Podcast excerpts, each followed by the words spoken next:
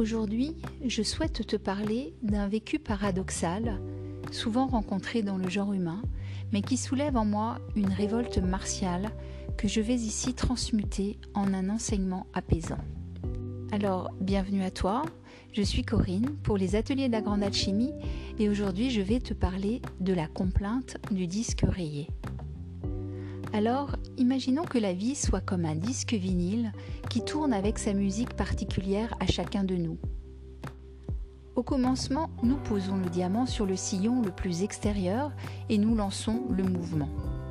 Le disque tourne à vitesse régulière et le diamant, toi ou moi, parcourt le sillon entrant dans une danse harmonieuse et déterminée non seulement concentriquement, mais aussi en une spirale régulière menant vers son centre. Oh, la belle image Ainsi le chemin de vie n'aurait comme autre destinée que notre propre centre, notre propre noyau, la rencontre avec notre essence même. Oui, ça me va. Allez, continuons. Malheureusement, un vinyle, c'est bien fragile, et il ne s'agit pas d'être négligent avec lui il a besoin de recevoir une grande attention au risque de s'abîmer. La première négligence serait de le laisser prendre la poussière. Alors, le diamant serait tout encrassé et aurait du mal à reproduire correctement la musique qu'il est censé offrir. La deuxième négligence serait de le rayer. Alors d'un coup, la musique ne peut plus se jouer. Le chemin du diamant est bloqué et comme un bug, il reste là, à radoter, à rejouer toujours le même passage. C'est la complainte du disque rayé. Nous avons tous des rayures sur notre disque vinyle. Nous avons tous été baignés par la vie, écorchés, éraflés, saccagés. Alors oui, selon l'intensité, il semblerait que le diamant puisse plus ou moins facilement reprendre le cours de son sillon. Oui, il semblerait. Et pourtant.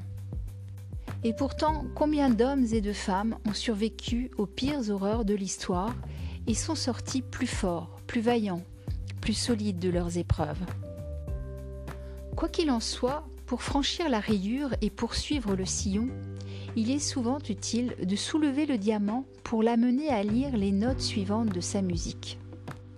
En d'autres termes, une main salvatrice et bienveillante sera en mesure de faire cela pour le diamant. Parfois, cette main se présente spontanément.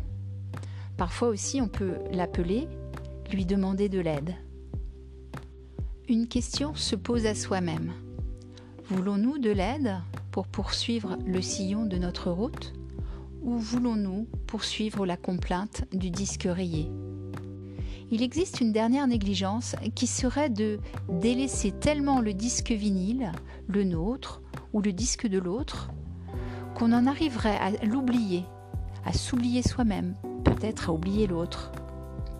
Alors le risque est si grand de le perdre, de se perdre, de le casser sans y prendre garde, car on avait oublié de le laisser à sa juste place et d'en prendre soin. Alors je t'interroge, toi qui me lis ou m'écoutes aujourd'hui, qui doit prendre soin des disques vinyles? En toute logique, ce serait une question de responsabilité et d'âge, de maturité. Oui, c'est logique, comme un père ou une mère sont censés prendre soin de leurs enfants. Mais alors, que se passe-t-il lorsque les disques vinyles des parents sont eux-mêmes rayés, me diras-tu? Peut-être radotent-ils? Sont-ils bloqués dans leur propre mélodie? Et sont-ils incapables de prendre les bonnes dispositions pour ne pas rayer les disques de leurs enfants? Dès lors, que faire? Est-ce une suite sans fin de fatalités subies, sans espoir de solution? Bien sûr que non. Je m'érige ici en faux contre de telles idées. En effet, ce serait oublier la puissance intrinsèque de l'être souverain, la transcendance possible de toutes les épreuves, la puissance de la résilience qui est en chacun de nous. Et qu'on ne me parle pas ici d'âge et de maturité, nous possédons ces compétences depuis notre naissance et pouvons y accéder à n'importe quel âge et dans n'importe quelle circonstance. La clé, elle est en nous, au centre de nous-mêmes. Ainsi, pour y accéder, il suffit de tourner le regard dans cette profondeur qui nous habite et nous fonde. Elle est là, Il n'y a rien à faire que de la laisser être naturellement, simplement, spontanément. La résilience, notre meilleure amie, c'est elle la clé? Mais je suis d'accord, il y a un choix à faire ici. Il faut choisir entre la complainte du disque rayé et prendre responsabilité à plonger en soi-même pour aller rechercher cette puissance extraordinaire et pourtant si ordinaire de notre propre capacité de résilience. Mais de quoi s'agit-il au juste? Eh bien tout simplement de se laisser traverser, terrasser, transformer par l'épreuve, la douleur, l'insoutenable parfois, sans s'y accrocher, jamais. Juste laisser œuvrer ce mouvement impressionnant qui submerge. Alors oui, ça fait peur. Alors oui, ça peut mettre en colère. Ok. Mais laisse faire. Tout n'est qu'énergie, tout est mouvement, tout se transforme. À vouloir résister, tu bloques le mouvement.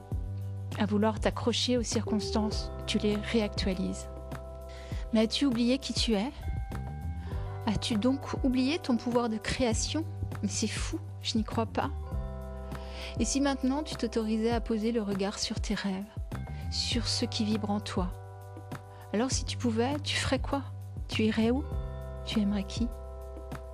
Bah oui, en fait, tu peux prendre tous ces pinceaux posés là et tous ces pots de couleurs et tu peux dessiner et peindre la vie que tu vois dans tes rêves.